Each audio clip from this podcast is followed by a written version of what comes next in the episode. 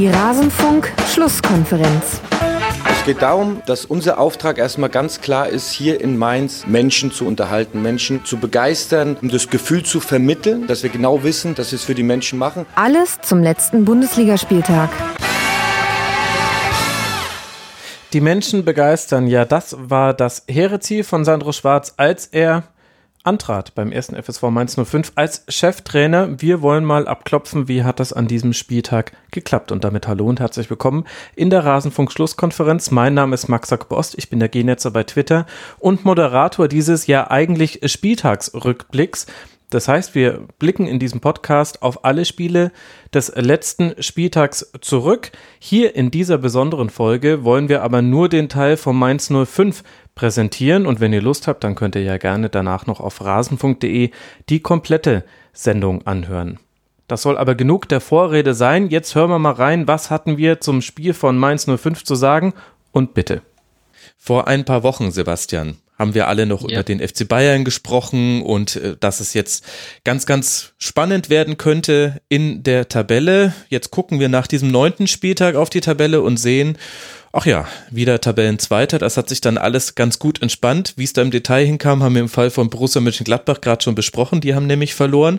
Und wir werden auch gleich noch über Werder Bremen sprechen, die auch verloren haben.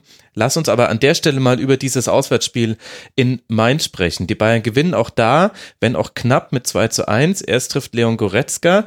Dann kann Mainz 05 endlich mal wieder die eigene Tormusik laufen lassen. Da hat man sich schon fast entwöhnt über die letzten Wochen hinweg. Ausgleich durch Boetius aber nach erneutem Rückstand durch Thiago kommt Mainz nicht mehr zurück. Wie hat dir denn Sebastian Mainz in diesem Spiel gegen den FC Bayern gefallen? War da mehr drin? Also ich, ich, ich denke nicht, dass mehr drin war. Sicherlich ähm, war die erste Halbzeit noch nicht das ganz, was sie sich vorgestellt haben gegen die Bayern. In der zweiten wurde es dann etwas besser, haben, wie du schon gesagt hast, das erste Tor seit dem dritten Spieltag erzielt, was natürlich schon eine gewisse, für eine gewisse Befreiung gesorgt hat, das hat man auch gemerkt dann auf dem Platz. Ja. Allerdings ähm, war München nachher einfach ähm, auch individuell zu stark für Mainz. Ähm, sie haben nicht mal sonderlich viel Glanz versprüht, also wie noch zu Beginn der Saison, aber sie haben halt diesen, diesen Arbeitssieg eingefahren und, und mehr war es dann auch letztlich nicht ähm, für München. Mainz ähm, insgesamt hat sich Mühe gegeben, hat gekämpft, hat alles versucht, ähm, Allerdings ist es dann am Ende zu wenig gegen Münchner, selbst wenn diese noch nicht mal, sag ich mal, in, in Topform sind, sondern äh, ja in Bayern Normalform antreten. Hm. Und ich hatte so ein bisschen den Eindruck, äh, Konstantin, also mit Latzer und Öztunali stand wesentlich mehr Erfahrung auf dem Platz als beim 0 zu 4 in Gladbach aus Mainzer Sicht. Und das hat das Spiel hat immer zu einem Drittel gut funktioniert. Nämlich, man ist eigentlich ganz gut vom Abwehr ins, ins Mittelfeld-Drittel äh, gekommen, auch wenn Bayern da versucht hat zu pressen. Das Pressing von Bayern ist aber derzeit häufig, ich, ich würde mal sagen, ein, ein individuelles Pressing und kein mannschaftlich geschlossenes. Aber von da ging es dann nicht weiter. Und das kann man jetzt in beide Richtungen interpretieren. Man kann sagen, dass Bayern da dann sehr, sehr gut stand. Da hat Javi Martinez sicherlich auch die richtigen Leute und Räume zugestellt und über die Qualität von Niklas Süle und Jerome Boateng müssen wir jetzt auch nicht unbedingt diskutieren an der Stelle.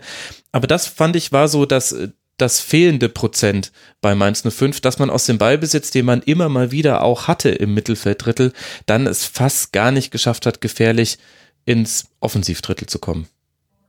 Ja, die ba also das sicherlich das Mittelfeldpressing bzw. Angriffspressing der Bayern ist ähm, recht schlecht. Ähm, beziehungsweise in manchen Partien auch gar nicht vorhanden. Ja.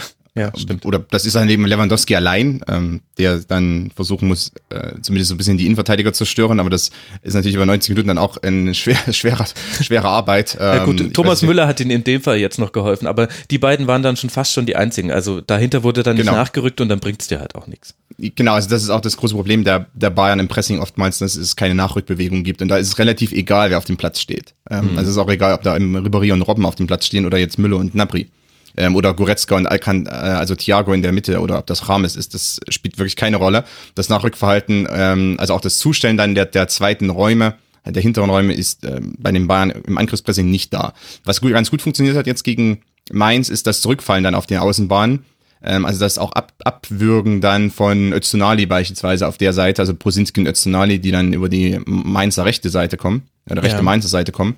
Äh, Das hat ganz gut funktioniert ähm, bei den Bayern. Also da konnten sie dann Mainz aus diesen Halbräumen raushalten und sie quasi so, so, einen Flügel drängen ähm, und da mehr oder weniger abklemmen, äh, wie man so, wie man teilweise im Trainerjargon sagt. Ähm, also das das hat, das hat wirklich ganz gut funktioniert insgesamt. Ähm, da, das ist aber auch für Bayern ist immer eine strategisch oder von Kovac auch eine strategische Entscheidung zu sagen. Sicherlich wollen wir eigentlich dominanter sein und frühe Ballgewinne erzielen und schnell den Ball zurückerobern. Ähm, wenn aber das Pressing nicht richtig funktioniert, ähm, dann ist es an sich cleverer, dann eben Rückfallbewegungen zu machen und dann eben das zweite und letzte Drittel oder das eigene Drittel, Defensivdrittel dann zu verteidigen. Ähm, warum nicht? Ich meine, die Bayern müssen nicht jedes Spiel 70 Prozent Ballbesitz sein oder ich meine, auch selbst in der Partie waren sie wieder 65 Prozent am Ende dann in Ballbesitz. Ähm, aber es reicht ja auch, wenn man den Ball mal tiefer gewinnt und dann von hinten wieder aufbaut. Das ist sogar aktuell eventuell besser, weil ähm, in diesen Situationen, wenn die Bahn dann von hinten heraus aufbauen, sich Thiago einschalten kann, weil Martinez spielt im Spiel, also im, im ruhigen Spielaufbau von hinten heraus keine große Rolle. Ähm, er kann ganz leicht in Manndeckung genommen werden und hat dann keine Möglichkeit, sich daraus zu befreien. Thiago lässt sich zurückfallen. Ähm, das funktioniert natürlich am besten, wenn, wenn es ruhiger zugeht, wenn er diese Rückfallbewegung auch kalkulierter machen kann. Und dann äh, wird der Ball rausgespielt. Das hat jetzt auch in dieser Partie ganz gut funktioniert. Thiago hat sich wieder sehr ähm, stark hinten eingebunden, hat er auch Gubermont rausgelockt, was, was Ja. clever war, weil dadurch konnte Gnabry dann in den Rücken von Gubermont einrücken. Er hat also nicht als unbedingt nur das 1 gegen 1 mit Brosinski gesucht, sondern Gnabry dann auch in dieser Halbraumposition, was ihm auch entgegenkommt, weil Gnabry ja auch äh, bei Hoffenheim oftmals äh, verkappter Stürmer war. Also das ist nicht, er ist nicht unbedingt dieser ganz klassische Flügelläufer. Also ich sehe ihn zumindest nicht da, bei der Nationalmannschaft auch. Löw hat sich auch dafür entschieden, ihn als Neuner aufzustellen. Sagt einiges auch darüber aus, wie die Trainer ihn sehen. Ähm, und Thiago hat dann dadurch Gnabry sehr gut eingebunden ähm, um, und auch Gubermont rausgelockt. Und das hat äh, funktioniert. Bei den Bayern aktuell nicht nur aufgrund des Tores, ähm, sondern auch insgesamt. Wenn die Bayern Thiago nicht hätten im Moment, sehe es düster aus. Ähm, also sie können sehr glücklich darüber sein, dass Thiago fit ist und dass er spielt und dass er äh, den Aufbau so leitet, weil ansonsten würde es erhebliche Probleme geben, den Ball nach vorn zu bekommen. Ähm, da, die Innenverteidiger können ein bisschen was machen, aber du brauchst einen Mittelfeldspieler, der da viel, äh, viel auch an einleitenden Pässen spielt. Martinez ist es nicht. Thiago ist es und ähm, ohne ihn wäre es äh, problematisch, sehr problematisch sogar. Man muss allerdings auch mal Renato Sanchez loben. Also sein Ballgewinn ähm, vor dem 2 zu 2 zu 1 von Thiago war dann sich ja, spielentscheidend dann auch. Natürlich bringt Lewandowski die Flanke dann noch gut rein, aber es war Sanchez, der, weiß ich nicht, der wurde kurz vorher, glaube ich, eingewechselt, fünf Minuten und äh, Ja. ja. leitet dann direkt das 2-1 ein. Das war schon, schon stark. Das ist, glaube ich, auch eines der Dinge, was Mainz 05 in positiver Sicht aus dieser Niederlage mitnehmen kann, dass sogar in Anführungszeichen der entscheidende Treffer aus einem individuellen Fehler von Niakate heraus passiert ist, der halt einfach passieren kann. Also so wie wir vorhin bei Sagadu, finde ich schon zu Recht auch auf die Erfahrenheit oder noch fehlende Erfahrung dieses Spielers hingewiesen haben, so ist es ja hier bei Niakate auch. Und ansonsten hat Mainz eine sehr, sehr gute Partie abgeliefert, wo mit ein bisschen Glück ja hinten raus sogar noch etwas passieren kann. Jetzt ist das immer so eine Sache mit den Statistiken, Sebastian, aber eine hat mich bei diesem Spiel nachhaltig beeindruckt, so nachhaltig, dass ich sie jetzt mit in die Sendung heben möchte. Nämlich Mainz 05 hat nur 37 Prozent seiner Zweikämpfe gewonnen. Es gibt keinen einzigen Mainzer auf dem Platz, der eine positive Zweikampfbilanz hat. Bewerte ich das über, wenn ich das jetzt hier zitiere? Ist das ein Hinweis auf die individuelle Klasse des FC Bayern oder haben da vielleicht auch die Abstände manchmal nicht gestimmt? Wie würdest du diese Statistik interpretieren?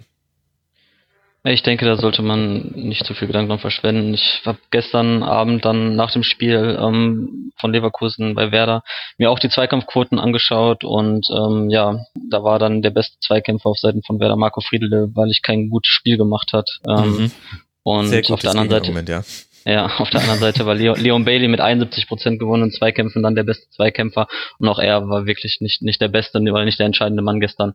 Von daher glaube ich nicht, dass man da zu viel rein interpretieren sollte. Also man kann auch mit mit wenig gewonnenen Zweikämpfen ähm, Spiele gewinnen und ähm, ja, deswegen ich glaube, da gibt's gar nicht viel mehr zu, zu sagen. Man muss auch äh, aufpassen bei diesen, bei, also die Zweikampfstatistik ist mit die umstrittenste auch, weil ähm, immer fraglich ist, was als Zweikampf gewertet wird ähm, und was dann auch nicht gewertet wird. Das sind immer noch, äh, trotzdem sitzen noch Menschen da und, und äh, klicken wenn was passiert. ähm, also, ganz ist es ja nicht. Und äh, genau, und also ich glaube, das sagen auch viele Trainer, dass quasi man muss nicht alle Zweikämpfe gewinnen, sondern immer nur die richtigen. Und äh, man kann auch teilweise einen Zweikampf verlieren, aber den Gegner abdrängen. Ähm, manchmal ist es wichtiger, ähm, jemanden vorbeizulassen, aber in die, in die, in die zum Außenbahn zu drängen zum Beispiel. Deshalb äh, bin ich da auch ein bisschen vorsichtig. Ich glaube, das ist die einzige Statistik, äh, die, die auch viele irgendwie eher umgehen mittlerweile. Ja, das stimmt. Das ist auch eine deutsche Eigenschaft tatsächlich, dass wir die Zweikampfquoten, die werden ja sehr häufig auch in der laufenden Berichterstattung zitiert. Das äh, findet man international fast gar nicht. Ich habe nur neulich mal ein Interview von Jerome Boateng, ich glaube im Sokrates-Magazin gelesen, haben sie ihn gefragt, was ist Ihnen wichtiger, Passquote oder Zweikampfquote? Und da kam wie aus der Pistole geschossen Zweikampfquote. Und da bin ich fast erschrocken, ehrlich gesagt. Ich dachte gerade, jemand wie Jerome Boateng, der ja auch viel für den Spielaufbau tut, guckt auf die Passquote. Ich dachte Ja, aber vielleicht, ich glaube bei Boateng, ich glaube, der hat vielleicht nicht unbedingt über Statistiken nachgedacht, sondern eher, was ist ihm wichtiger, einen Zweikampf zu gewinnen oder einen guten Pass zu spielen. Und da äh, sieht er immer noch seine Hauptaufgabe, den ja, Zweikampf okay. zu gewinnen oder defensiv gut zu stehen und dann Pass ist sozusagen dann äh, die, das, das Sahnehäubchen obendrauf.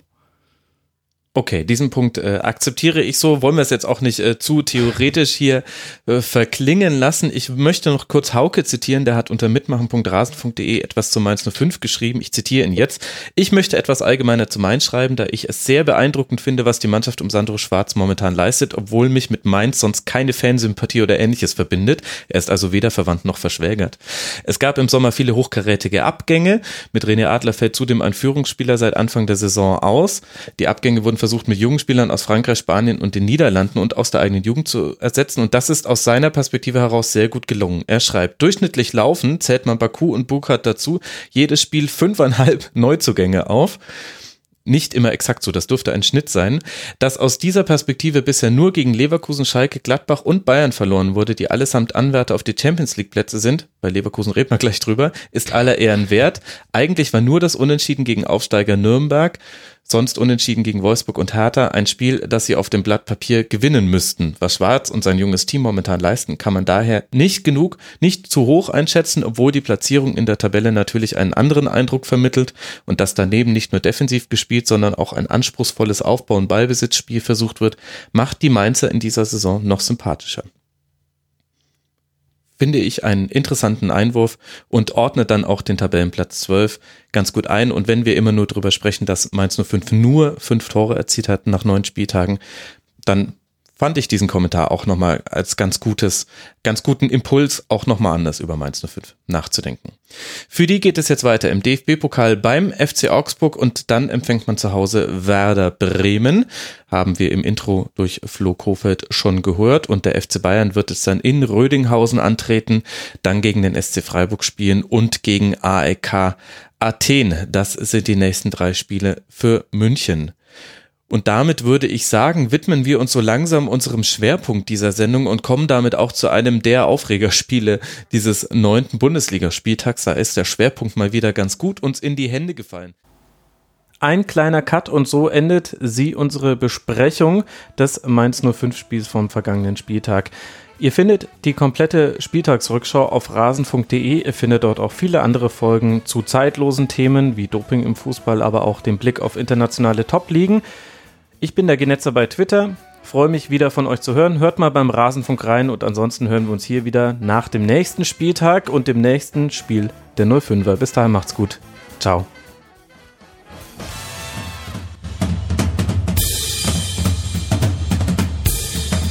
Das war die Rasenfunk-Schlusskonferenz. Wir gehen nun zurück in die angeschlossenen Funkhäuser.